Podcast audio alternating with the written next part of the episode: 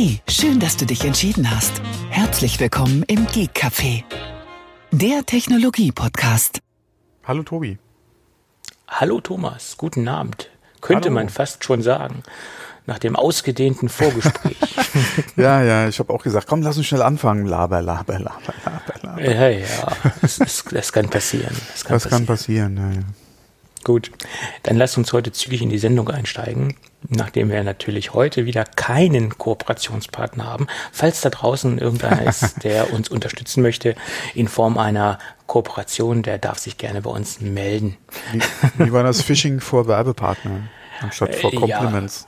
Weil du, es, es, es klopfen ja einige Werbepartner an, aber die lehne ich ab, sagen wir es mal so. Es gibt da nämlich auch einige, genau, die nicht, möchte nicht ich jeder kommt ja quasi äh, Genau, in den Podcast. Ja, genau. Hier ist es nur auserwähltes, äh, auserwählte Inhalte oder auserwählte Werbepartner. Gut. Aber Apple, lass uns zu den Kernthemen der heutigen Sendung kommen. Apple möchte äh, die WWDC mit iPhones abfilmen. Das äh, hat der Mark Gurman äh, berichtet in einem relativ detaillierten Artikel auf Bloomberg. Ähm, ja, warum auch nicht? Da denke ich, kann man einiges mit produzieren und ähm, ja. ja, vor allem, welche Möglichkeit äh, würde sich denn mehr anbieten als die WWDC jetzt? Nachdem sie ja zig äh, Promo-Filmchen, Filme, äh, Werbespots äh, made with oder filmt beim mit iPhone oder so äh, produziert haben, teilweise ja auch wirklich von Namen, die äh, oder von bekannten Namen, bietet sich die WWDC doch jetzt gerade an dafür. Ja, wenn nicht Apple, wer sonst, sage ich jetzt mal. Und es gibt natürlich auch viele Zubehörprodukte, die das Ganze auch äh, realisierbar machen. Ich meine, die nehmen ja nicht das nackte iPhone und sagen, damit nehmen wir das auf, sondern äh, ein paar äh, Ansteckobjektive etc. Es gibt ja spezielle Zubehörhersteller, die auch Premium-Produkte und auch Produkte äh, im Enterprise-Bereich dafür produzieren.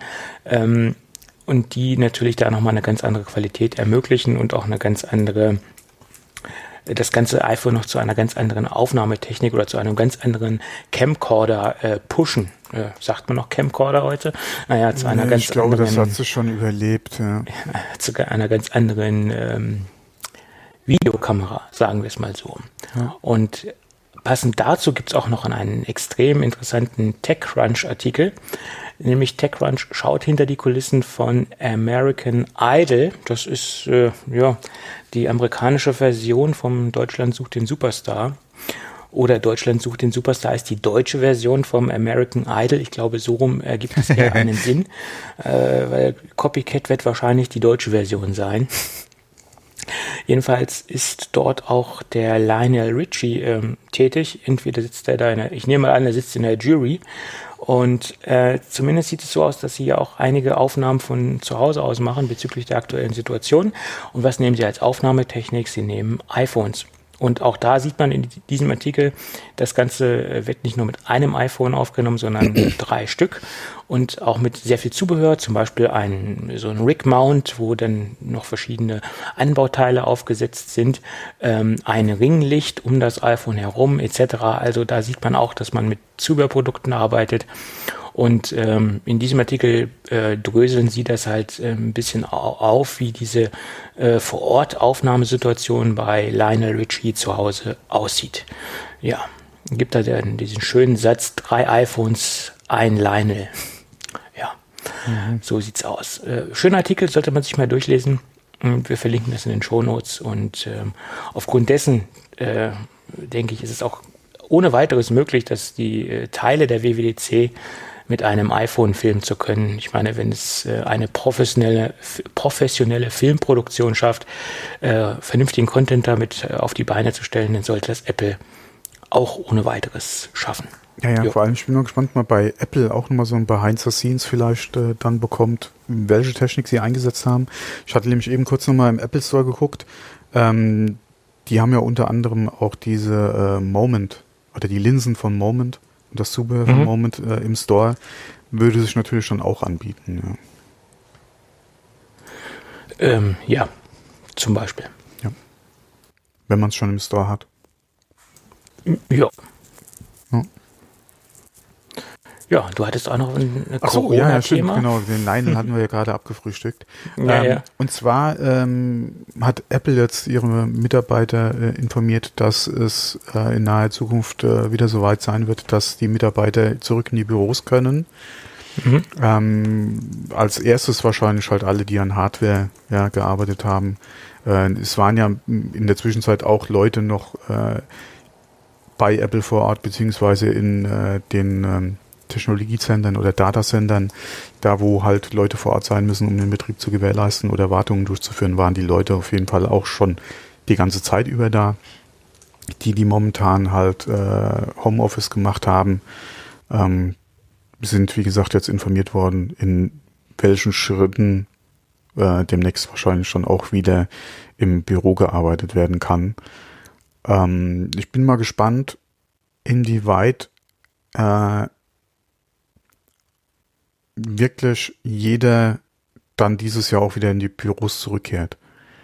Wenn man mal guckt, dass andere Firmen auch gerade in den Staaten, die ihre, ihre Leute äh, auch ins Homeoffice geschickt haben, beziehungsweise auch schicken mussten, äh, teilweise jetzt gesagt haben, äh, wer will, kann auch in Zukunft von zu Hause aus arbeiten, äh, ist nicht gezwungen, wenn halt die Situation sich jetzt entschärft, beziehungsweise es soweit überstanden ist, wieder zurück ins Büro kommen zu müssen. Und die auch angekündigt haben, ihre Mitarbeiter im Homeoffice quasi finanziell zu unterstützen, ja, was Anschaffung, Arbeitsgerät betrifft, etc. Ähm, bin ich mal gespannt, inwieweit das bei Apple dann eventuell ähm, äh, da auch oder bei anderen Firmen dann auch nochmal äh, vielleicht irgendwann soweit ist.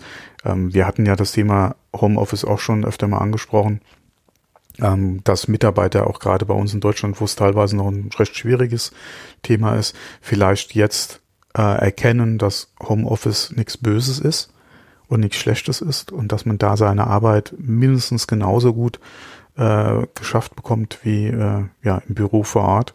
Und dass sich das vielleicht so ein bisschen in den Köpfen äh, jetzt äh, so einfindet, ja, und ähm, vielleicht auch beibehalten wird oder äh, zumindest mal nicht rigoros eingestellt wird wieder, ja, sobald halt äh, sich die Lage entspannt, sondern man da was Positives dann auch mit rausnimmt und das entsprechend ähm, dann weiterhin ja, beibehält, ja, weiterführt, eventuell ausbaut, ja, den Mitarbeitern die Möglichkeit da gibt, wo es halt machbar, sinnvoll ist, ähm, ja, dass man da das, wie gesagt, halt mitnimmt muss man mal abwarten. Ich sehe das ja in Deutschland ein bisschen skeptisch.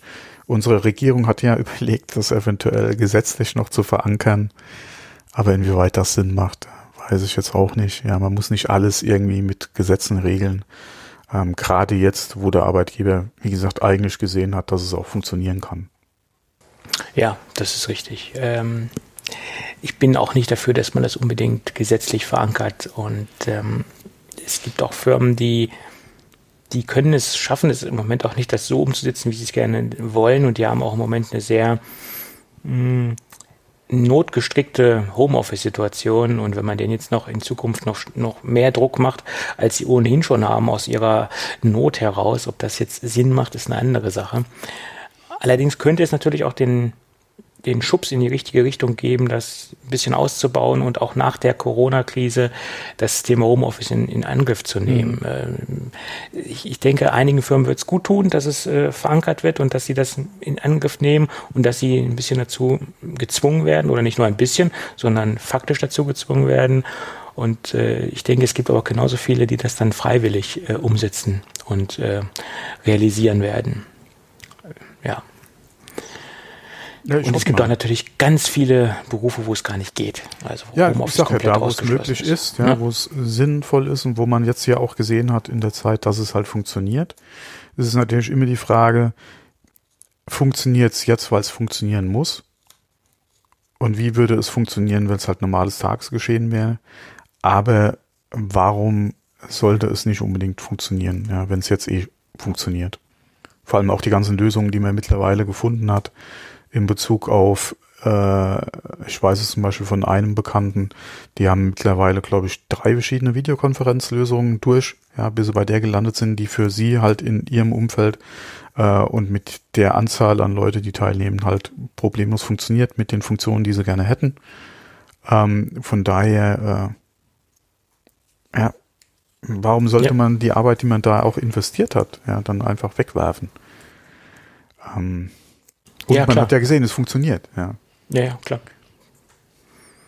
Und ich glaube auch, wo die Leute selbst gesehen haben, dass es gut funktioniert, die werden das auch nicht fallen lassen. Die werden das auch weiterhin aufnehmen und den, den roten Faden des, des Homeoffice, äh, der Homeoffice-Geschichte weiter verfolgen. Hm. Ganz klar. Ja.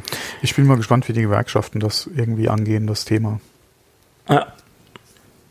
Ob das auch nochmal so ein, so ein Ding wird für die nächsten Verhandlungen. Halt da, wo es halt Sinn macht. Mhm. Ja. Aber da muss man mal abwarten. Ja. Ja, so ist das. Gut, dann lass uns äh, nochmal zu ein paar äh, neuen Erkenntnissen kommen oder so ein paar neuen Fakten, die jetzt gerade aufgetaucht sind, auch zu den letzten vorgestellten Produkten, die Apple rausgehauen hat, speziell zu den äh, MacBook Pros der, 3, äh, der 13 Zoll Serie also der aktuellen Generation. Ähm, Apple nutzt erneut wieder exklusive Intel-Chips. Das bezieht sich nur auf die äh, Geräte, die mit den vier Thunderbolt-Ports versorgt werden oder ausgestattet sind. Also mit den Geräten, die die äh, Intel Core Prozessoren der zehnten Generation verbaut haben. Die haben nämlich äh, wiederum äh, erneute exklusive ähm, Prozessoren, die äh, etwas mehr können als die Standardware, die Intel so raushaut. Und das sieht nämlich so aus, dass die Standardprozessoren in dem Bereich 15 Watt äh, verwenden und die verbauten von Apple jetzt habe ich mir aufgeschrieben, 28 Watt verwenden. Das bedeutet letztendlich, dass man ein bisschen mehr Leistung hat äh, auf dem ganzen Gerät. Und äh, im Moment sieht es so aus, dass das exklusiv nur für Apple ist. Das hatten wir ja auch schon in den äh, Vorgänger, äh, nicht in den Vorgängermodellen, sondern in dem MacBook Air Geräten. Da hatten wir ja ebenfalls äh, angepasste Apple-Produkte, äh, Intel-Produkte. Und jetzt haben wir das auch in den ähm, MacBook 13 Zoll Geräten. Das Ganze sind Ice Lake äh, CPUs, ähm, wie gesagt 15 Watt äh, haben die normalen, 28 Watt hat ähm, äh, die Apple-Version. Und die genauen Modellnummern sind 1068N äh, G7 und 1038N G7 und ähm, das sind einmal die i5 und i7 und das N in der Pro Produktbezeichnung steht für die verbauten Pro Prozessoren, die bei den äh, Apple-Produkten verbaut sind. Äh, das sind die unterschiedlichen Bezeichnungen oder diese N-Versionen unterscheiden sich von den Standardversionen in dieser Bezeichnung. Ja, das äh, klingt interessant und äh, man muss halt sehen, was das wirklich äh, leistungstechnisch im, im, im, Benchmark dann mit vergleichbaren anderen äh, Geräten bringt oder besser gesagt mit vergleichbaren Windows-Geräten bringt. Ist natürlich immer schwierig, weil exakt natürlich äh, so ein Gerät mit äh, gleicher Grafikkarte, gleichen äh, Prozessoren im Windows-Bereich zu finden, ist immer ein bisschen schwer. Und da müsste man natürlich auch, um einen realistischen Benchmark erzielen zu können, äh, auf beiden Geräten Windows laufen, lassen, zu, laufen lassen, damit man halt auch einen, einen realistischen Benchmark-Wert hat. Ne? Ja, und wer macht das denn bitte? Oh, da ja, kommen wir gleich nein, zum nächsten sorry. Thema. sorry, sorry. Ja. Da kommen wir gleich zum nächsten Thema. Das MacBook Air der aktuellen Generation, also Modell 2020, hat unter Windows ein helleres Display. Das heißt, die Kollegen von notebookcheck.com, nach meiner Meinung eine sehr seriöse Quelle und auch das Testverfahren, was die ähm, abbilden oder was die ähm, auf den Geräten anwenden, ist, ist ein sehr ähm, solides und sehr valides Testverfahren. Ähm, das ist doch sehr beeindruckend, was dabei rauskommt. Das heißt, wenn man die äh, Geräte unter Windows anspricht und da die äh, Helligkeiten misst, kommt man auf 550 äh, Nits und äh, bei MacBook Air und angegeben äh, ist ja eine 400 Nits äh, Geschichte. Also wir haben da also eine, eine wesentlich höhere Helligkeit unter Windows und unter Mac gemessen, also unter Mac OS, erreicht er auch nur die angegeben 4, 400er Nits äh, Marke. Ähm, und das lässt nach meiner Meinung zwei Schlussfolgerungen zu, die ich daraus ziehe entweder hat man eine sehr große äh, Serienstreuung, sage ich jetzt mal, dass man eine sehr große Varianz äh, hat bei den Displays, dass man von bis äh, erreicht mit den Displays. also eine Produktionstoleranz mhm. und dass man sagt, der kleinste Nenner, den wir definitiv erreichen, ist diese 400er Zahl, mhm. also diese 400er Marke und aufgrund dessen sprechen wir die Geräte treibertechnisch auch nur so an. Das erreicht jedes Panel. Das ist eine Möglichkeit, damit man da diese Serienstreuung äh, ausklammert. Oder es sind alle ähm, Panels identisch, weil das MacBook Pro, das aktuelle, das wirbt ja mit einer, ähm, das wirbt ja mit 100 Nits mehr und dass Apple absichtlich in dem MacBook Air 2020 die Geräte mit einer schlechteren ähm, oder schlechter Software technisch anspricht, dass man da also auf dem Datenblatt äh, Differenzierungen hat und dann letztendlich auch in der Praxis Differenzierungen hat. Das sind nach meiner Meinung die äh, einzigen Möglichkeiten, die ich da so sehe, warum das so ist. Ist natürlich auch eine Möglichkeit. Ich sehe es jetzt nicht unbedingt. Ähm, klar könnte man es nochmal als Differenzierungsmerkmal zu der Pro-Serie machen, aber wegen 100 Nits, ja, wer kauft denn da bitte, oder wer greift denn da anstatt zum R, zum Pro? Das sind eher andere Gründe als jetzt die Displayhelligkeit. Ja, aber wie gesagt, Apple äh, führt ja diese, diese Helligkeitswerte ja auch auf den Datenblättern an, also explizit beim 13er mit der höheren du, Zahl. Ne? Ich würde eher sagen, dass bei der Displayproduktion äh, die mit den schlechteren Werten wahrscheinlich ins R gehen, alle was die Helligkeit betrifft. Okay. Dass, wenn, du, wenn die wirklich außerhalb der, der Speck liegen oder knapp drunter, dass die dann vielleicht aussortiert werden und dann ins R gehen. Mhm. Das könnte ich mir sehr gut vorstellen. Würde mhm. im Prinzip auch Sinn machen. Wenn du da nicht die Anforderungen hast und das Display wird mit 400 gefahren, erreicht äh, irgendwas zwischen, keine Ahnung, 480 und 495 vielleicht und fällt da halt weg fürs MacBook Pro, äh, dann nehmen wir es halt fürs Air. Ja? Du, du kriegst ja nichts Schlechteres. Nein, nein, nein, das ist richtig. Das Display an sich. Du kriegst ja das, ja du kriegst ja das, was, was du auch gekauft hast. Von den technischen Daten her. Ja, das ja, könnte ja. vielleicht sogar theoretisch drüber gefahren werden, kannst du aber nicht garantieren, also ziehst du die Grenze bei 400 vollkommen okay. Ja, das ist ja das, was auch rausgekommen ist. Also wie gesagt, sie haben es ja dann unter mhm. Windows anders ansprechen können und haben ja dann auch diese höheren äh, ja. Werte erreicht und äh, vielleicht hatten sie halt da gerade Glück, dass sie ein Gerät ja, erwischt haben, das dass diese Ansteuerung verträgt. Ne? Genau. Das ist ungefähr, äh, okay, das sind dann wieder zwei verschiedene Hersteller gewesen bei den Festplatten, ja, wo du ja teilweise unterschiedliche Geschwindigkeiten im selben Gerät hattest. Aber dir wurde ja auch nichts Schnelleres versprochen. Nein. Du Aha. hast das gehabt, das bekommen und ein anderer hat vielleicht etwas Besseres bekommen. Und das ist natürlich doof, ja, weil dann jeder eigentlich dann gerne das Bessere hätte. Dann macht das in der Art und Weise eigentlich mehr Sinn, ja. Wie gesagt, du machst da einen Stopp, ja, hast die Hardware drin, die vielleicht auch ein bisschen besser könnte, geht aber nicht softwareseitig, zumindest mal nicht unter macOS. Und von daher, also ich sehe da drin jetzt kein Problem muss ich ehrlich sagen. Nö, das ist nur halt interessant festzustellen, dass auch das, die das, ja, klar. erst mhm.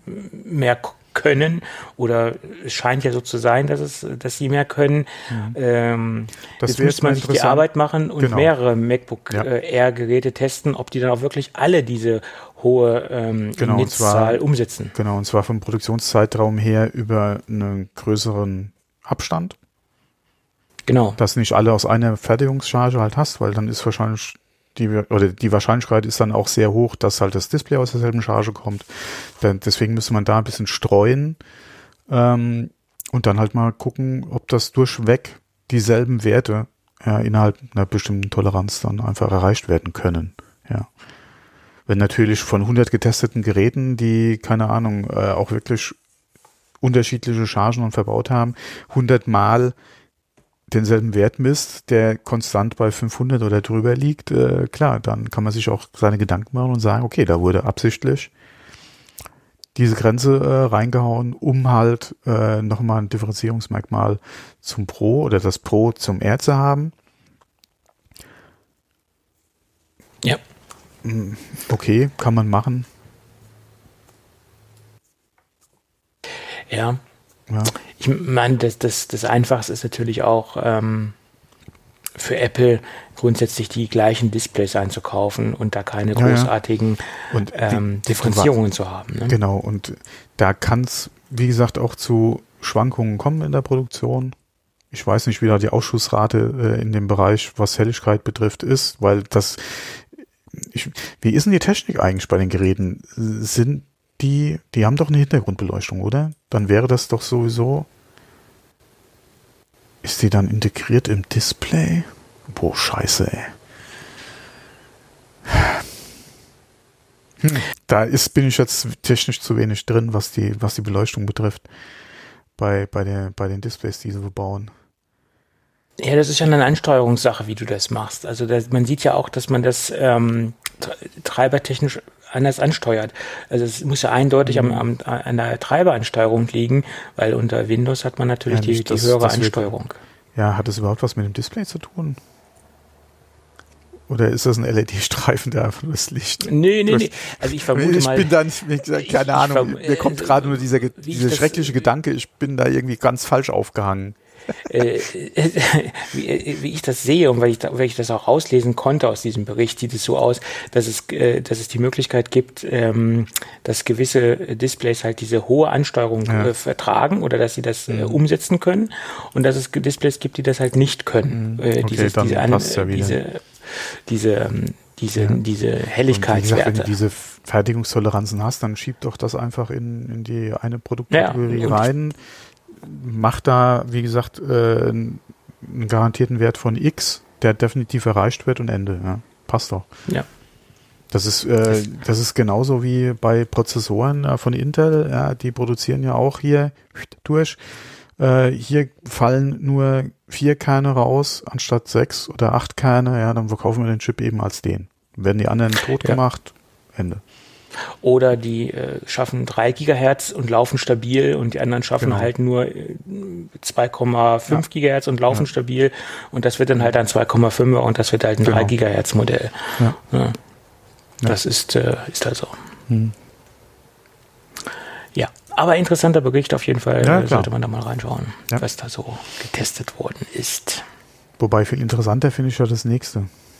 Du meinst, dass die, dass die Hoffnung zuletzt stirbt ja.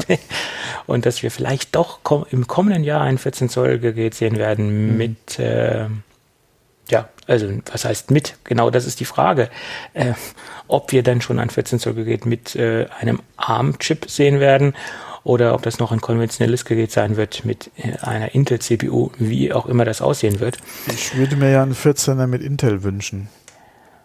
Äh, wobei, wir oh, haben ja auch schon okay. drüber gesprochen haben, eigentlich kann es einem Mac-Anwender ja wurscht sein, welcher Prozessor drinsteckt oder welche Prozessortechnologie drinsteckt, solange die Kiste ähm, äh, nicht schlechter läuft als vorher.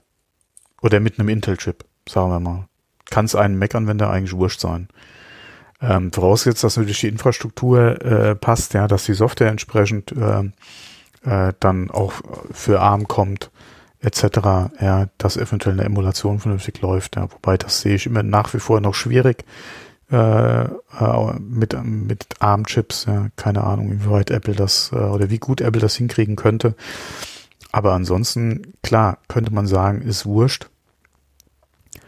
Ähm, ja, wobei der einzige Grund, warum man eigentlich Intel bräuchte, hat sich für mich eigentlich auch erledigt. Also von daher könnte es mir eigentlich egal sein, ja. Doch, könnte mir eigentlich wurscht sein. Ja, also im Moment sehe ich da äh, noch ein paar Probleme bezüglich Thunderbolt-Geschichten. Das ist da. Ja, das, das, ist vielleicht auch mit dem Grund, warum es noch nicht kommt. Ja, keine Ahnung.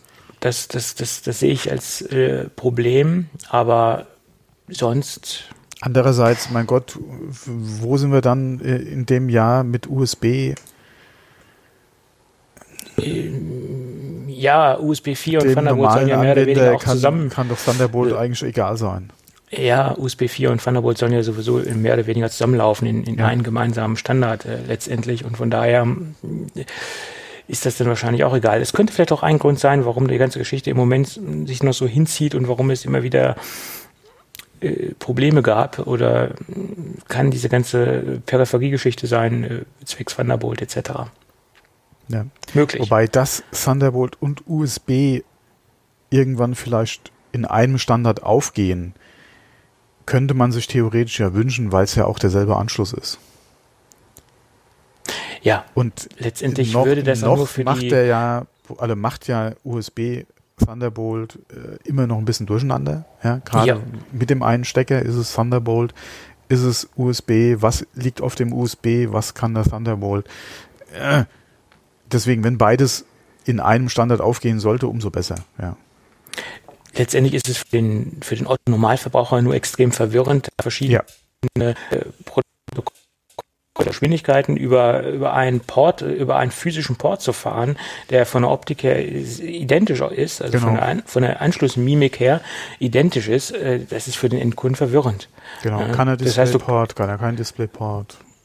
Ja, du kannst zum Beispiel eine Thunderbolt-Platte nehmen und kannst sie in ein USB-C äh, MacBook stecken, aber es passiert nichts. Es Genau. passt zwar physisch, aber ein, ein reines MacBook äh, 12 Zoll mit USB-C, den nützt eine reine Thunderbolt 3-Platte gar nichts. Du kannst das verbinden, aber es passiert nichts. Hm, genau. Und das ist das Problem. Und wenn das den, demnächst, äh, sprich in USB 4, komplett aufgehen äh, wird, wie man äh, im Moment, äh, wie es aussieht und wie auch die Standards aussehen, die da verabschiedet worden sind, dann ist es letztendlich für den Endkunden etwas äh, weniger verwirrend, das Ganze. Wäre uns zu wünschen, ja.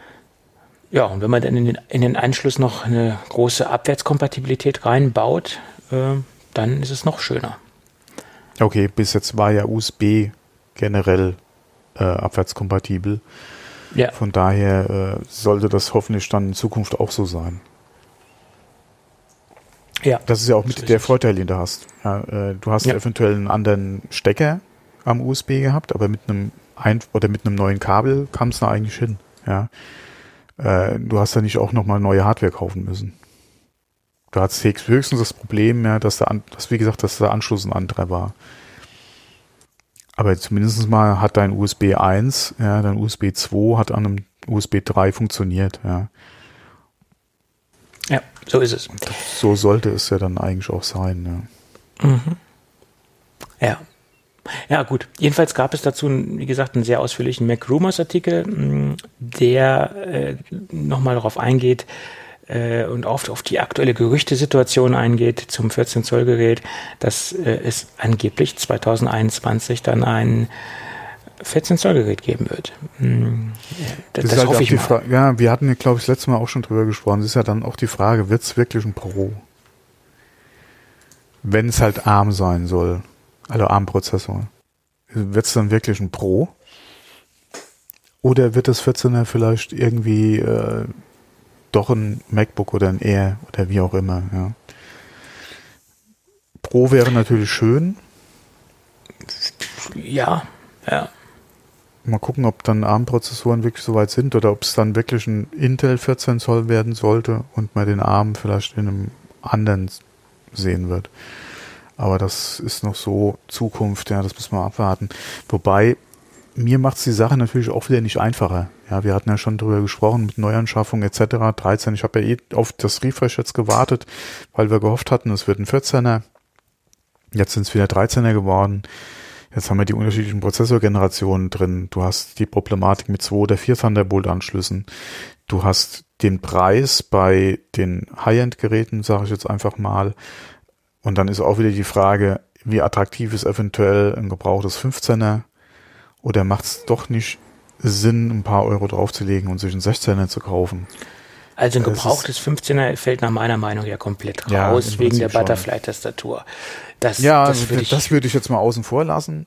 Äh, aber es gibt ein paar andere Gründe noch, warum das eigentlich wegfallen sollte. Äh, von daher, mh, da müsste das Gerät schon so günstig sein, damit man darüber weggucken kann. Aber man kann eigentlich nicht über diese Tastatur hinwegschauen. Ich meine, du hast natürlich noch dieses lang, äh, dieses ähm, Reparaturprogramm, was immer noch läuft, aber das läuft ja irgendwann auch aus. Und ähm, klassischerweise hat man ja so ein MacBook Pro schon eine längere Zeit. Gerade wenn man es vernünftig dimensioniert kauft mit einer vernünftigen Leistungsreserve für die nächsten Jahre, äh, würde ich mir jetzt kein Gerät mit einer Butterfly-Tastatur kaufen. Auch kein gebrauchtes. Es sei denn, es ist so mordsmäßig günstig, dass ich, äh, dass ich, dass man nicht widerstehen kann. Aber das ist es ja auch nicht. Die Preise dieser gebrauchten Geräte sind ja immer noch halbwegs im, im okayen Bereich, was, was für den Verkäufer okay ist, sage ich jetzt mal. Ähm, und für den, äh, ja, die, nee, ich würde es nicht machen, um Gottes Willen. Oh, nein. Nee, Oh, na, Butterfly. Du hast Butterfly. wahrscheinlich noch nicht lange, du hast wahrscheinlich noch gar nicht mit Butterfly gearbeitet noch- und, kannst nie, das nicht nie. so nachvollziehen. Aber wie gesagt, Butterfly ist, ist, ist einfach nicht das, was man haben möchte, glaub mir. Ja, wie, wie gesagt, 15 würde wahrscheinlich eh wegfallen. Aber Ja, ja, ähm, ja ich habe mir ein paar, ich, wir hatten vorhin kurz vor der Aufnahme schon drüber gesprochen, ich habe mir ein paar Artikel in die Leseliste bei mir noch äh, gezogen, wo es gerade darum auch geht, um den Vergleich vom 13er in den verschiedenen Ausführungen, auch zum MacBook Air, äh, zu dem aktuellen und zu dem 16er.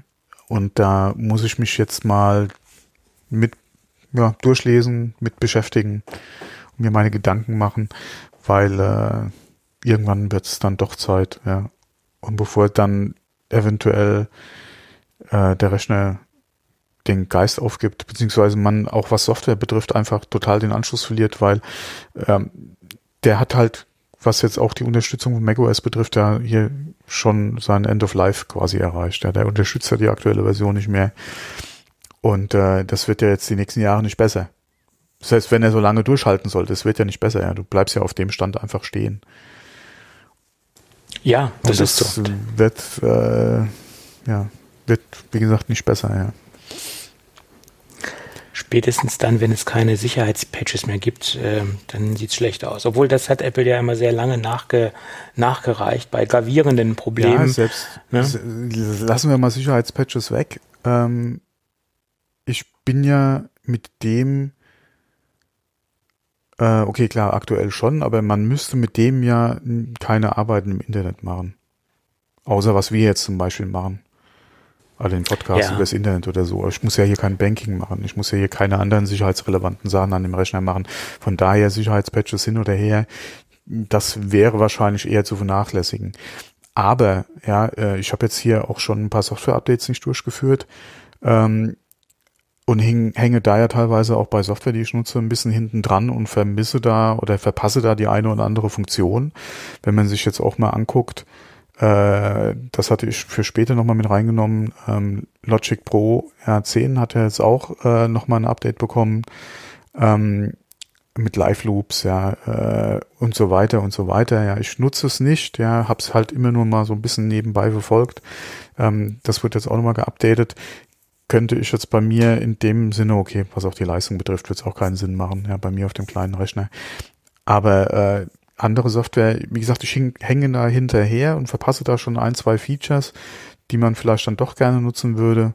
Ähm, von daher, äh, das wird die nächsten Zeit nicht besser, ja. Und da muss ein neuer Rechner irgendwann her. Und äh, ja. Ja. Nur was? Nur was? Das, das ist ja auch nicht so einfach. Das ist, das ist richtig. Ja, vor allem Das ist es ja auch gut, dass man sich nicht so einfach macht, ja, weil es sollte ja passen. Man kauft sich ja nicht jedes Jahr ein, ein neues MacBook, ja, oder MacBook Pro, ja, so wie andere sich ein iPhone jedes Jahr kaufen. Das ist ja schon eine andere Anschaffung und dann sollte das ja auch passen. Ja, vor allem, wie gesagt, gerade wenn man mal sich das 16er anguckt mit einer vernünftigen Ausstattung, das kostet auch richtig Geld, ja. Das ja, ist nicht, richtig. dass ein MacBook 13 Zoll nicht richtiges Geld kostet, die kosten alle richtiges Geld. Aber das sind natürlich auch ein paar Euros, die den Besitzer wechseln, ja. Und das reißt einem schon ein kleines Loch, ja, in die Kasse, gerade als Privatanwender, der sich das nicht nochmal refinanziert über irgendwelche äh, Jobs, die man erledigt, ja. Ähm, um es mal so salopp auszudrücken, ja. Äh, ich hoffe, es fühlt sich da jetzt keiner angegriffen. Ähm, wie gesagt, für einen Privatanwender noch mal ein bisschen schwieriger vielleicht, ja, wenn man da äh, nicht gerade äh, ja mit einem gesegneten oder mit einem üppig ausgestatteten Konto gesegnet ist. Ähm, da muss man sich das dann schon wieder so zurechtrechnen. Du hast ja auch schon gesagt, guck mal, wie lange du das dann hast. Ja, wie lange hast du denn dein Mini? Ja, rechne das mal über die Jahre. Ja, Ja, also ich glaube, jemand, der sich 2011, ich glaube, das ist ein 2011er Modell, was du hast, oder? der Mini 12er 10 von- müsste das, glaube ich, sein. Noch zehn, der, der ist jetzt zehn Jahre alt äh, und der ist immer noch produktiv im Einsatz. Äh, mach das mal mit einer Windows-Büchse. Der hat zwar Das schon seine ich- kleinen WWchen, aber äh, der Ja. läuft ja immer noch, ja klar. Ja, ja, und mach das mal mit einem Windows-Gerät, das sieht da schon schlechter aus. Ne? Ja. Hm. Ja. Nee, aber das sind, das sind ja auch die Beispiele hier bei uns. Ja, wir haben ja hier unsere Waschmaschine ist Miele, die Spülmaschine ist Miele. Die wurde ja auch angeschafft vor, ach um Gottes Willen, das ist ja auch schon 20, die sind ja auch schon 20 Jahre alt. Und damals hast du auch, wenn du heute mal eine Rechnung siehst über die D-Mark-Preise, die du damals bezahlt hast, ja, und dann, damals hast du die Hände über den Kopf zusammengeschlagen. Ja, hier so viel Geld für das Ding ausgeben, aber da muss ich auch dem Schwiegervater recht geben, ja, Gott hab ihn selig, der gesagt hat, nee, was anderes kommt mir nicht ins Haus, ja, obwohl es ja unsere Wohnung war. was anderes kommt mir nicht ins Haus, ja, wenn dann das. Und äh, wir so, okay, ja, und die Scheiße ist jetzt schon dreimal mit umgezogen, ja, tut ihren Job immer noch wunderbar, ja, du kriegst vor allem immer noch Ersatzteile für, die, für den Müll, ja, in Anführungszeichen. Das hat sich über die Jahre gerechnet ohne Ende, ja. Ja, klar. klar ja. Und wenn es ja so wäre, dann auch weiterhin mit, mit der Apple-Hardware umso besser, ja. Ja. ja es hat sich schon immer bezahlt gemacht, äh, gutes bis hervorragendes Werkzeug zu kaufen. Das, das ist halt so. Ja, ja. Ob es jetzt ein Akkuschrauber ist oder ob es jetzt ein, ähm, ein Mac ist etc. oder ein ja. Computer ist im Allgemeinen, das hat sich schon immer bezahlt gemacht. Ich ärgere mich ja gerade hier ein bisschen über die Akkus von, von unserem Elektrorasenmäher, den ich hier eigentlich für, ein, für die kleinen Fläche da, unseren Steilhang, Steilhang an Anführungszeichen hatte. Da ist ja auch ein Akku am Arsch. Ja ja, mal einen Hersteller anschreiben, vielleicht geht da was auf Kulanz. Naja. Mhm. Ja, Garantie ist natürlich jetzt ein Jahr schon rum, ja, von daher ein bisschen schwierig, aber es ist schon ärgerlich, ja, dass der über den Winter halt äh, trotz äh, Ladung, ja nicht Erhaltung, aber trotz eigentlich vernünftiger Akkupflege da den Geist aufgegeben hat. Ja. Aber da vielleicht ist man nicht ganz unschuldig dran, weil man doch überstrapaziert hat. Ja. Möglich. Ja. Naja. Aber auch da, du weißt natürlich nicht, hättest du nicht billig gekauft, ja, weil es ist ja jetzt auch kein großer, namhafter Hersteller gewesen. Ja, wobei du, billig muss ja nicht schlecht sein. Aber du hast natürlich jetzt nicht den Vergleich, hättest du irgendwie was anderes gekauft, ähm, was man vielleicht eher mit Qualität verbindet, ja, äh, wäre der vielleicht noch top oder so, ja, keine Ahnung. Ja, das. Ähm, bei anderen wird er wahrscheinlich noch, äh, keine Ahnung, 1000 Quadrat, nee, 1000 Quadratmeter ist ein bisschen wenig, aber noch mehrere Jahre seinen Dienst verrichten vielleicht, ja, mhm. auch mit weniger Leistung dann vielleicht einfach. Aber bei mir ist er halt am Arsch, ja. Dumm gelaufen. Mhm. Hm, tja. Naja. Egal. Egal. Die Preise ja, sind ja gefallen für die Akkus, also von daher wird es vielleicht ein neuer Akku und dann gucken wir mal weiter. Ja. Gut. Äh, am Arsch ist man auch, wenn man Probleme hat mit Catalina mm, und der aktuellen Version. Das müsste, Moment, ich habe es mir jetzt hier aufgeschrieben, jetzt komme ich hier durcheinander, so viele Zahlen, das ist gar nicht schön. Die aktuelle Version ist gerade 10.15.4 und da gab es ja Probleme beim Kopieren von großen Dateien. Da hat sich dann das ganze System verabschiedet. Ähm, es, äh, ja, hatten wir in der letzten Folge oder vorletzten Folge darüber berichtet, dass es da massive Probleme gibt. Äh, Gerade auch in Bezug auf RAID-Systeme etc. Ah, okay. Ja, ich habe hab ja weder Catalina noch ein RAID. Große okay. Datenmengen ja, aber Ursprung der ganzen Geschichte oder äh, Leute, die das rausgefunden haben, war OWC mhm. ähm, und die Firma Softrate zusammen. Die haben halt diesen Bug äh, ans, ans Licht geholt ähm, und wundert mich jetzt nicht, weil die auch RAID-Systeme herstellen oder RAID-Cores herstellen etc. Und die sind halt auch stark in diesem äh, Bereich, äh, Zubehörbereich für Videoproducer oder alle diejenigen, die auch eine Menge Daten generieren, äh, weil die da halt Storage-Lösungen für entwickeln. Und jetzt gibt's in den Release Notes der Beta 4 ähm, Version von 10.15.5 ein Hinweis, dass das in der nächsten, also dass es gefixt wird und auch ein ähm, konkreten Hinweis darauf, äh, dass dieser Fehler vorliegt und dass es da auch äh, Probleme gibt etc. Also es gibt Hoffnung für alle diejenigen, die mit großen Dateimengen hantieren äh, in Kombination mit RAID-Systemen oder auch ähm, externen Festplatten. Also es muss nicht nur auf RAID-Systemen auftreten, da tritt es vornehmlich auf. Es tritt auch bei Kopieren, internen Kopiervorgängen auf und auch bei simplen Kopiervorgängen auf externen Festplatten. Die Dateien müssen halt nur an sich recht groß sein und die Dateimenge muss an sich recht groß sein. Also Oh, wir reden also von ist ja- 100 Gigabyte äh, etc. Ja, aber das ist ja übel, das ist ja echt übel. Gerade, guck mal, gerade im Pro-Umfeld, äh, alleine in der Videoproduktion, was du da für Datenmengen jedes Mal hast. ja. Oder ja, selbst klar. Fotografen, ja, wenn du wirklich mal hier so eine äh, scheiß fucking SD-Karte voll hast und schiebst da die Daten von, von links nach rechts. Und 100 Gigabyte sind nicht viel. Das ist heute In- nicht mehr viel. Ja, guck in- mal, wer alleine äh, schon in der, in der, äh, in der Production mit 8K arbeitet, ja. Ja, Das heißt ja nicht, dass es in 8K ausgestrahlt wird, aber du produzierst vielleicht schon in 8K. Äh, da fallen auch entsprechend Datenmengen einfach an. Ja. Ja. Übel. Ja. Ja, und auch allein Fotografen, wie du es eben sagtest, da muss man jetzt noch nicht mal im 4K oder 8K Videobereich unterwegs sein.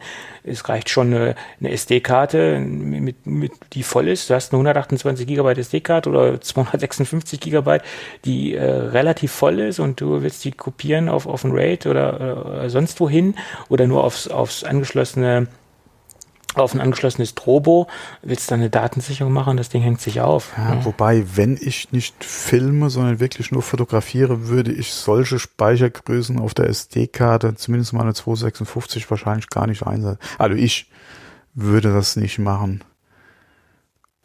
Das Ja. wäre mir schon wieder zu viel Bilder auf einer Karte, wenn da was kaputt geht.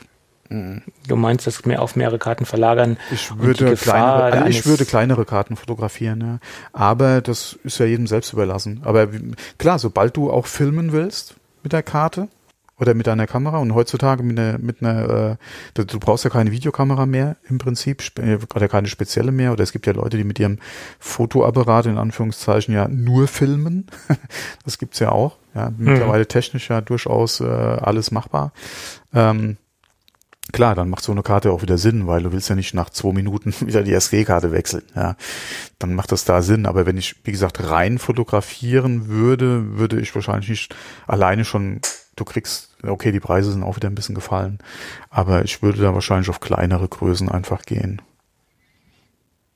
Ja, macht Sinn. Ähm, und ähm, machen ja auch viele Fotografen. Die, äh, machen ja viele Fotografen auch so, dass die lagern halt die Gefahr äh, auf mehrere Karten aus. Ähm, das heißt, wenn jetzt irgendwo eine Karte kaputt gehen sollte, aus irgendwelchen Gründen, äh, ist die Gefahr halt etwas verteilter, dass du jetzt aus einer Fotosession gewisse äh, Bilder vielleicht noch gerettet hast, äh, da du verschiedene Karten einsetzt. Ja, das macht durchaus Sinn.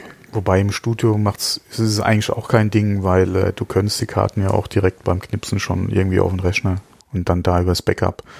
Du musst ja nicht unbedingt äh, oder die, die, die, du wärst ja im Prinzip ist ein Kartenfehler, wenn er dann vorkommt, eigentlich vorher schon abgefangen im Ja. Studio. Aber gibt ja auch Fotografen, die fotografieren gleich direkt in den Mac rein Ja. und übertragen gleich die Genau. Daten direkt rein, Ja. ohne sie äh, zu speichern Ja. oder benutzen die Karte nur als Das ist ja zusätzliches Backup. Frage, genau, das ist ja dann immer eine Frage vom persönlichen Workflow, den man dann hat. Aber unterwegs ein bisschen schwieriger. Auch da gibt's natürlich Backup-Lösungen, äh, auch rechnerunabhängig, ja, wo du, Ja. wo du ja quasi dann transportable äh, Platte dann mit dabei hast, wo du dann auch die ganzen Backup-Funktionen direkt über den SD, also über den Kartenleser dann durchführen kannst.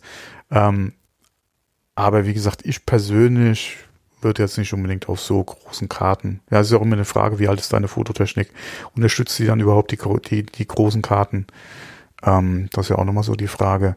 Aber wenn ich nicht filmen würde, wie gesagt, ich würde wahrscheinlich auf kleinere Karten gehen. Ja. Mhm. Klar. Ja. Naja, gut. Jedenfalls sehen wir halt in der aktuellen Beta-Version, also in der Beta 4, dass da ein Patch unterwegs ist und dass das Apple auch äh, eingesteht, ähm, Hm. dass es da Fehler gibt und dass es da Probleme gibt. Sehr gut. Ähm, und äh, es gab ein, oder die, äh, nächstes Thema, Office fürs iPad bekommt äh, Split View. Das hat auch sehr lange gedauert, wenn wir uns in Erinnerung rufen, dass Split View 2019 äh, angekündigt worden ist und es jetzt erst umgesetzt wird. Ähm, ja, das ist ein bisschen traurig, dass das jetzt so lange gedauert hat. Hm, Da sind wir wieder beim großen Problem der Pro-Software für, für die iPads, äh, dass doch gewisse Pro-Features teilweise etwas länger dauern, als, äh, als uns das lieb ist. Und somit natürlich auch dieses ganze Pro-Spektrum in meinen Augen oder dieses ganze iPad Pro-Spektrum äh, immer noch so ein bisschen im Hintertreffen ist. Es gibt natürlich auch viele positive Beispiele dafür, dass es Pro-Software gibt. Ich weiß es auch und es wird wahrscheinlich jetzt auch wieder einige Kommentare geben von den ganzen äh, iPhone ähm, äh, Fanboys, äh, nicht iPhone-Fanboys, iPad Pro-Fanboys, die äh, ihr Produkt verteidigen und sagen, ja, damit kann ich sehr, sehr, sehr, sehr viel machen, aber in meinen Augen ist es immer noch kein vollwertiger äh, MacBook. Ersatz oder ein vollwertiger Rechnerersatz. Sieht man, allerdings, sieht man wie gesagt auch daran, dass solche Features wie Split View sehr lange brauchen. Das ist jetzt nicht nur bei äh, Microsoft so, sondern das ist bei viel an, vielen anderen Herstellern so, dass da gewisse versprochene Features sehr lange brauchen, bis sie dann beim Kunden ankommen. Ja. Und Stichwort Feature, den Trackpad Mouse Support, den wird, äh, wird es erst im Herbst geben. Das ist die Ankündigung von, ähm, von Microsoft. Also da warten wir auch noch drauf, bis diese ganze Trackpad-Geschichte vollkommen supported wird in der Office-Version für das iPad. Ja. Immerhin arbeiten sie dran, wenn es kommt.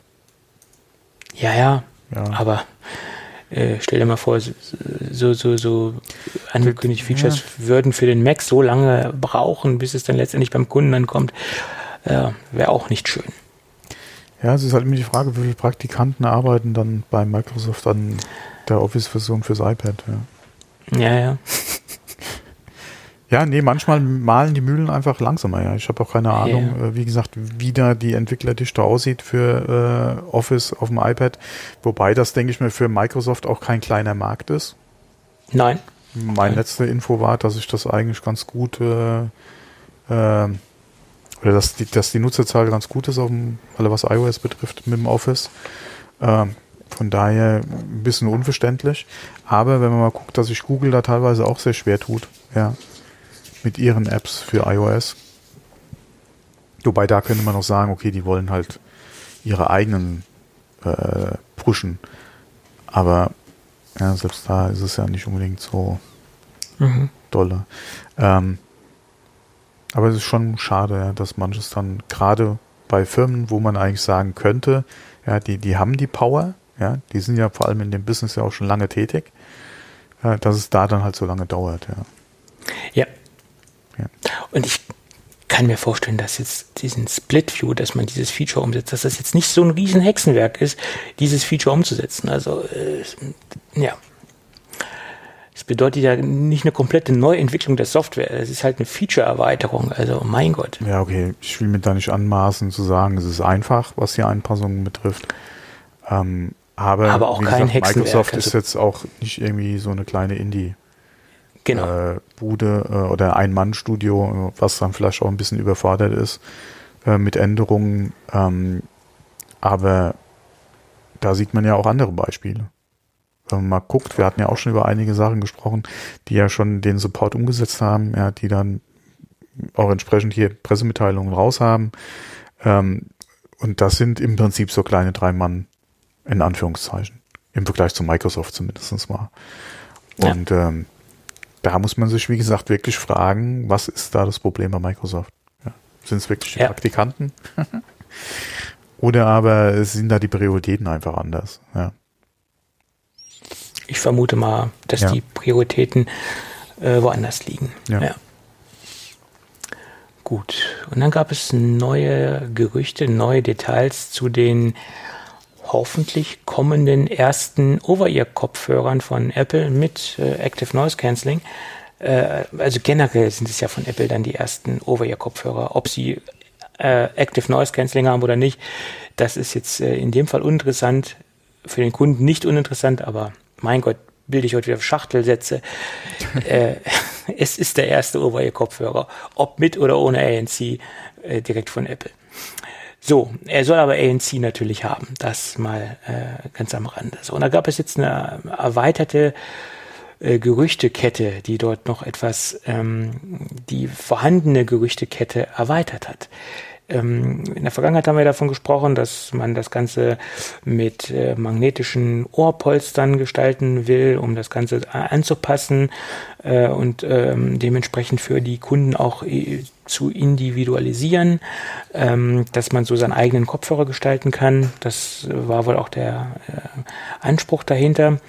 Und äh, jetzt ist es so, dass das Ding noch ein paar Sensoren bekommen soll. Der erste Sensor soll äh, sein, dass man ähm, Erkennung hat, ob man das Ding auf dem Kopf hat oder ob man das Ding nur umgehängt hat oder abgenommen hat.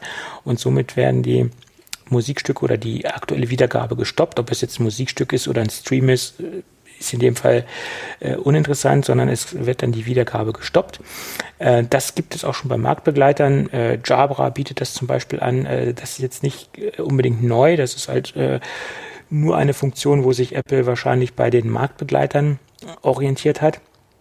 Aber eine andere Funktion, die ist äh, nach meiner Meinung einmalig. Ähm, ein weiterer Sensor soll äh, in dem Gerät stecken, ähm, der feststellt, äh, ob der ähm, wie rum der äh, Konsument das Gerät trägt. Das heißt, es ist ja logischerweise wichtig, dass man auch die richtigen Seiten aufhat, links, rechts, dass man das nicht vertauscht. Ähm, darum gibt's ja auch die Markierung L und R und man muss den Kopfhörer halt äh, richtig aufsetzen. Das ist bei den bisherigen Kopfhörern äh, nach meiner Meinung überall der Fall. Und die kommenden Apple-Kopfhörer, die angeblich Studio heißen sollen, die haben eine Erkennung drin und können das umschalten. Das heißt, wenn ich, ich kann den aufsetzen, wie ich möchte, ähm, dies wird durch einen Sensor erkannt und gibt dementsprechend die Musik korrekt und richtig wieder. Oder die Inhalt korrekt und richtig wieder. Ähm, das ist ein Feature, was nach meinen Augen keinen Marktbegleiter hat. In meinen Augen keinen Marktbegleiter hat. Ja. Nee, wüsste ich jetzt nicht, ja. Hm. Finde ich interessant. Und natürlich heben sich natürlich mit so so äh, kleinen Dingen äh, von der Masse ab und und machen das äh, denke ich sehr sehr interessant. Und das hat natürlich wieder so ein äh, wie ich das gelesen habe so ein so ein Begehrlichkeitsfaktor geweckt bei mir das ganze. Ja? Ja. Äh, bin so, so, so ein Kopfhörer-Freak, der gerne mal Kopfhörer testet und äh, ich auch schon einige durchgetestet habe und die stehen eigentlich auf meiner Liste recht weit oben, wenn sie es vom Preis her nicht zu übertreiben. ja, also wenn es über 399 geht, bin ich raus. Das äh, nur mal so als Statement. Es ist halt die Frage, wenn sie wirklich Studio heißen, welchen Qualitätsanspruch bzw. welchen Anspruch generell haben sie denn an den Kopfhörer? Weil äh, wenn du mal guckst, äh, auch gerade was ja im eigenen Haus unter Beats früher als Studio, Studio verkauft wurde und wie die preislich gelagert waren, würde Apple ja wahrscheinlich noch mal einen Ticken drüber liegen. Ja, aber ob sie über den magischen Punkt der 3,99 oh, rübergehen, warum nicht? das ist. Guck dir mal andere Premium-Hersteller, die in dem Segment tätig sind, was die teilweise für ihre ausrufen. Ja, ja. Ja. Ja. Also ich würde es jetzt nicht für unmöglich halten, muss ich ehrlich sagen. Ja, ich bin gespannt. Ich, ich hoffe es mal nicht. Weil irgendwann ist natürlich auch der Punkt erreicht, wo man sagt, okay, uh, no way, die, den, den Weg, den können wir nicht zusammen gehen. Äh, dann geh mal weiter und ich kaufe mir das Ding nicht. Ähm, und der ist bei mir eigentlich bei 3,99.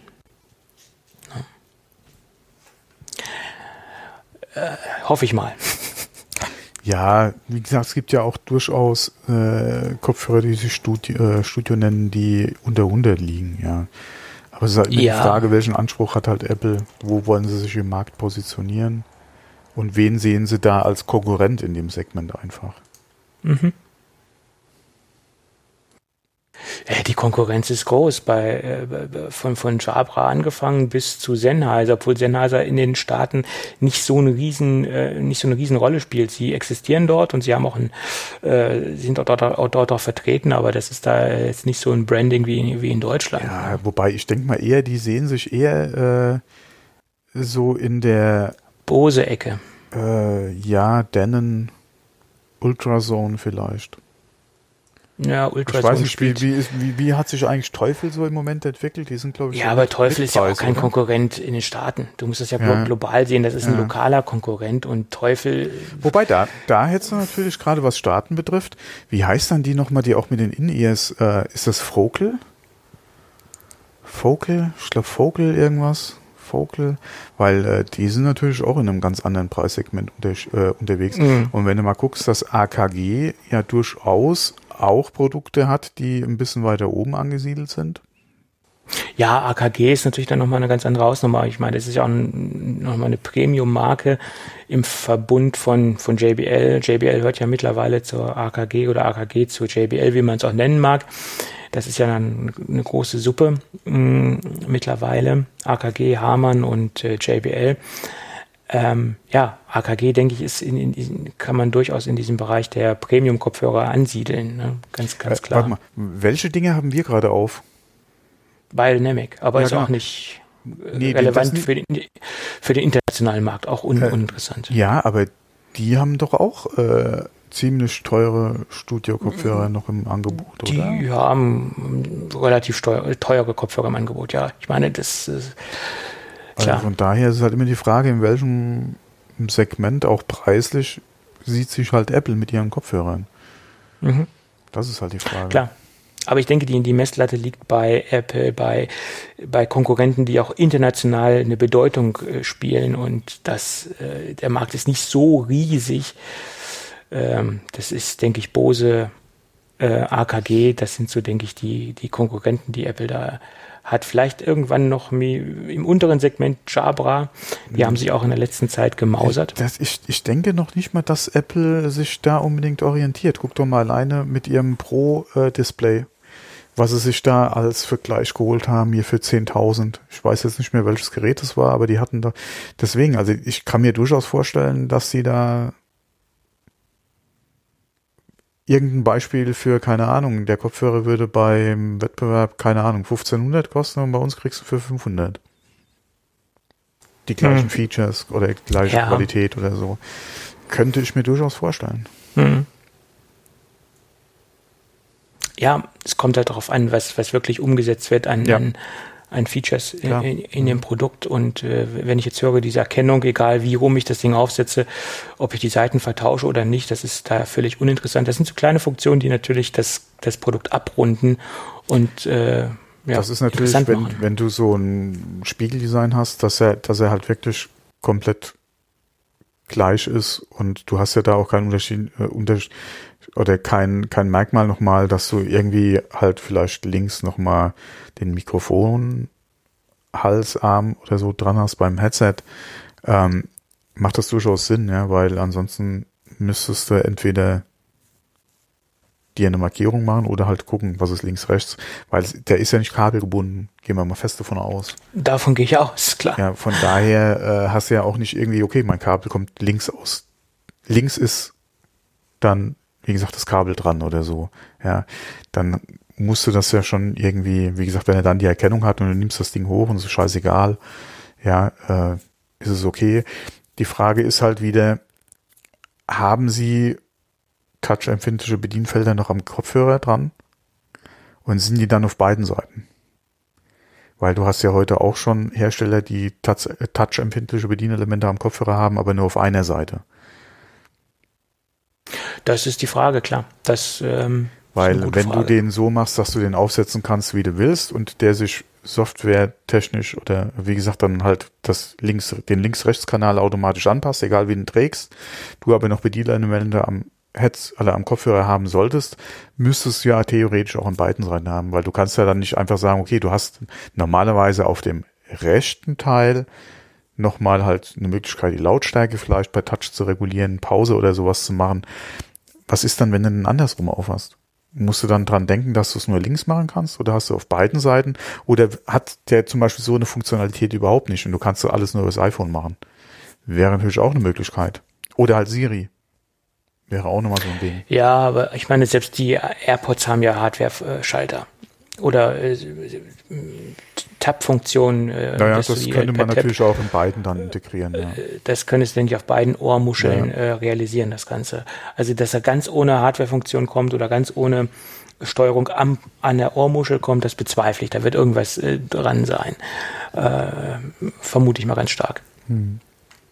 Ja, und ferner sprechen Sie noch von einem Equalizer, der über Software zu steuern ist. Und davon geht man aus, dass dieser Equalizer natürlich nur in Kombination mit, ähm, mit iOS funktionieren wird und dass dann die Android-Kompatibilität etwas eingeschränkt ist und dass diese Equalizer-Funktion bei Android halt nicht zur Verfügung stehen wird. Das ist auch logisch aufgrund der Software und aufgrund der Ansteuerung, die dann halt aus iOS heraus funktionieren soll. Ja, Equalizer ist, denke ich, auch eine ganz interessante Funktion, um nochmal das Ganze ein bisschen individuell den Hörbedürfnissen des Konsumenten anzupassen. Ja. Jo. Mhm. Bin gespannt. Ja. Ich denke, die WWDC könnte vielleicht so ein guter Ort sein, um das Ding vorzustellen in irgendeiner Form. Meinst du? Ja, ich meine, es ist ja nicht ausgeschlossen, dass man auf der WWDC keine Hardware zeigt. Das haben sie ja schon öfter getan. Ähm, und äh, warum nicht? Ja, vor allem der Kopfhörer ist ja eigentlich mehr Konsumer. Ja, okay. Nicht unbedingt jetzt irgendwas mit Entwickler. Dass du sagst, okay, hier nochmal ein neues MacBook Pro, ja, damit kannst du nochmal, äh, oder X, ist Xcode nochmal, keine Ahnung, 1, oder 2,3 mal schneller als, als der Vorgänger oder so, ja. Okay. Du kannst natürlich sagen, du kannst natürlich jetzt super Apple-mäßig äh, Wireless Musik während dem Coden hören. Homeoffice. Homeoffice ist das Stichwort. Nein, äh, ich meine, diese WWDC wird logischerweise sowieso anders sein als alle anderen WWD WWDCs davor. Und von daher können Sie auch durchaus sagen, okay, wir stellen dort mal einen Kopfhörer vor. Äh, die Freiheit ähm, liegt ja ganz bei Apple. ja. Ich hoffe ja sowieso, dass wir zum Beispiel auch ein iMac auf der WWDC sehen werden. Und vor allen Dingen ein neues Design, äh, also ein komplett überarbeitetes iMac-Design, weil das, das wird jetzt end, das wird jetzt Zeit. Allein das, die Display-Ränder. Das wird Zeit, ja. ja. Ja. Gut, dann gibt es noch bevor wo wir gerade bei AirPods sind, äh, endlich ein Firmware-Update für die normalen AirPods. Da gab es ja in der Vergangenheit auch Probleme hinsichtlich äh, dahingehend, mh, dass äh, vom die Austausch-AirPods mit einer aktuelleren Firmware ausgeliefert worden sind als die AirPods, die beim Kunden sind. Wir hatten ja auch schon darüber gesprochen, dass es da diese Diskrepanzen gab im Support ähm, und im Endeffekt nur noch ein Hardware-Austausch äh, geholfen hat also den, die Geräte auf den, beide auf den aktuellen Stand zu bringen. Und jetzt gibt es eine neue Firmware, die sich da nennt 2D15. Interessant ist bei der Firmware, sie haben sich jetzt namenstechnisch angepasst. Die heißt jetzt genauso wie bei den AirPods Pro. Also sind jetzt äh, auf einen, auf einer aktuellen Versionsnummer oder beide sind auf der gleichen Versionsnummer. Hm, das ist noch ganz interessant. Ja, und was das Ding kann und was das Ding äh, was die Firmware behoben hat an Fehlern, ist nach wie vor unbekannt, weil wie gewohnt gibt es dazu keine Release Notes. Das weiß bisher nur Apple. Ich vermute mal, der Hauptgrund war, dass sie da äh, jetzt erstmal ähm, auf dem aktuellen Stand sind, aber es muss natürlich auch vorher Fehler gegeben haben, weil sonst hätten sie ja keine neue Firmware rausgebracht. Ja. Wahrscheinlich schon. So, dann gibt es noch ähm, äh, ein Update von einem relativ erfolgreichen Gaming-Controller für iOS.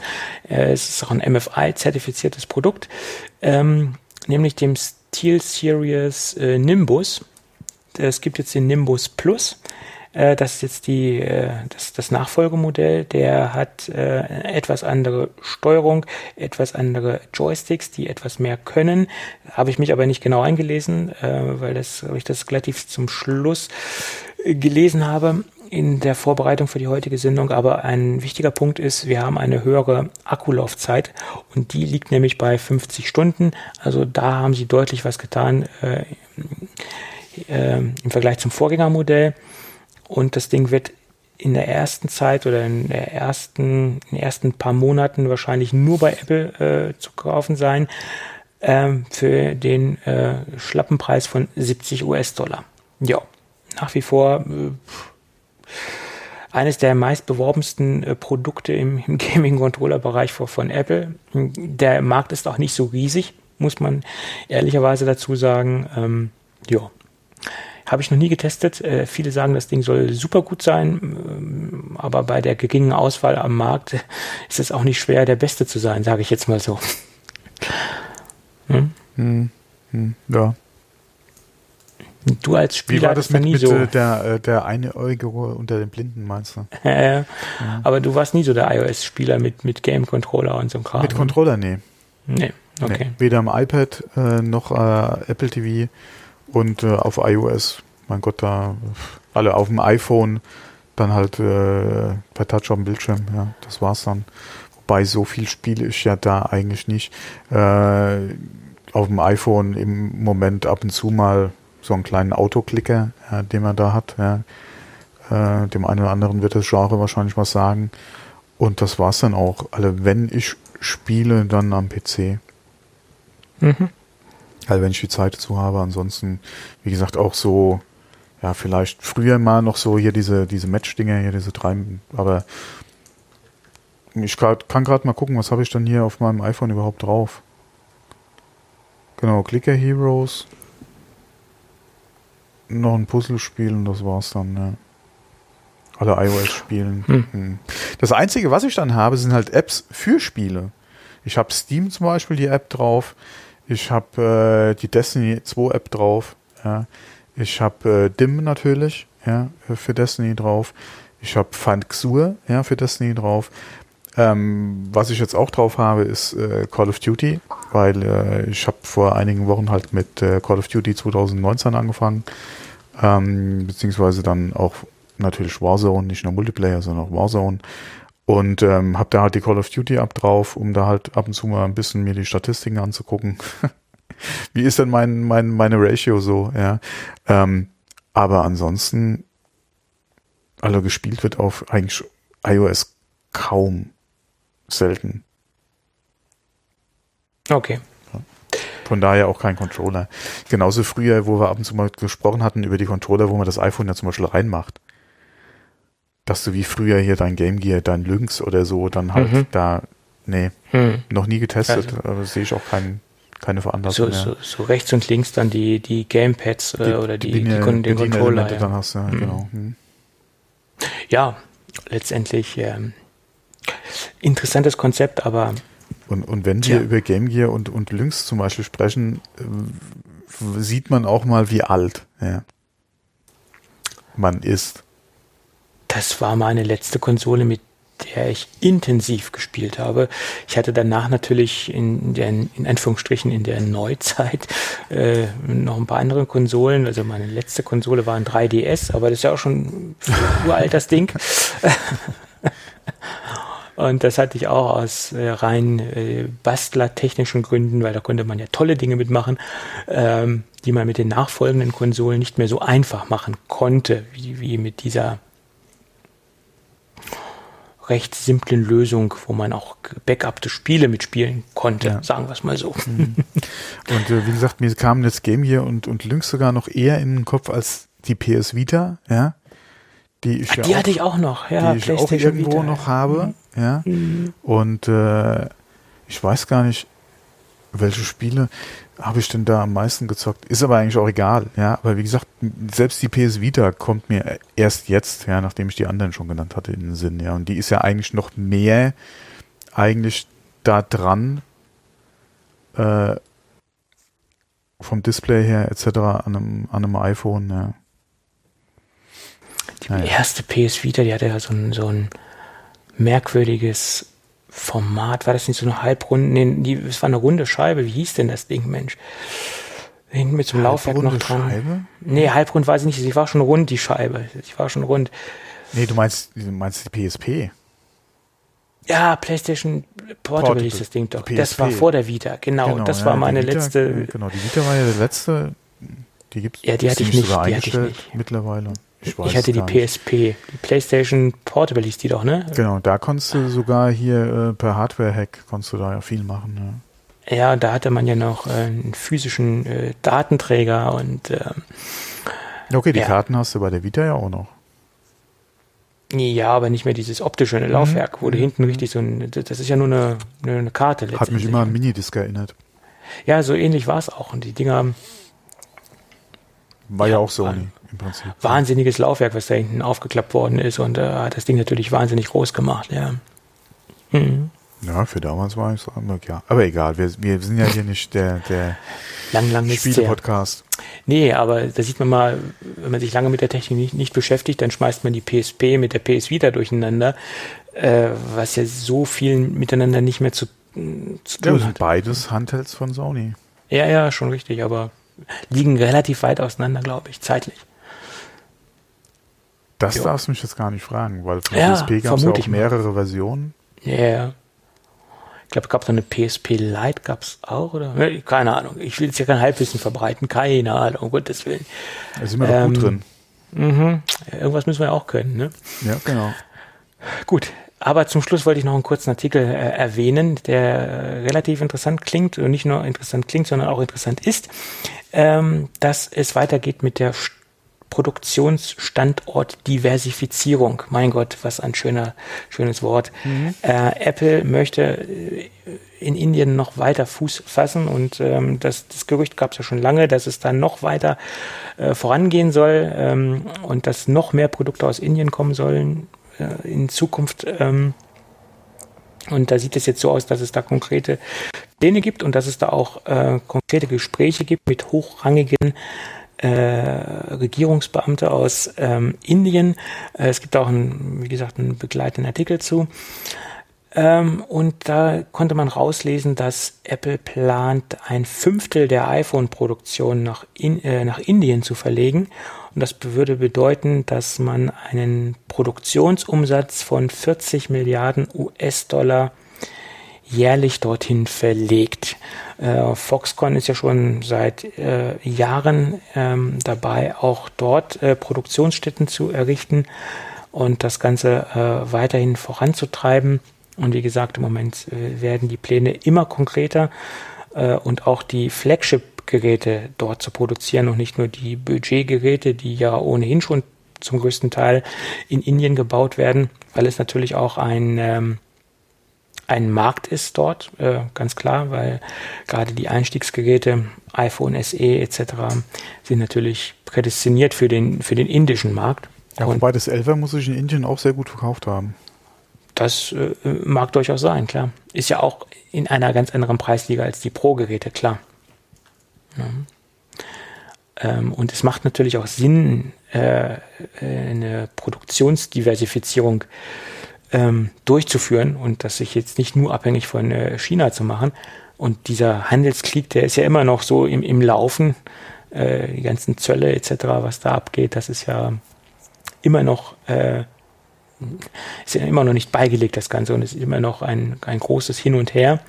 Und von daher macht es Sinn, das Ganze zu, äh, auf mehrere Beine zu stellen und das Ganze zu diversifizieren, klar. Mhm. Ja.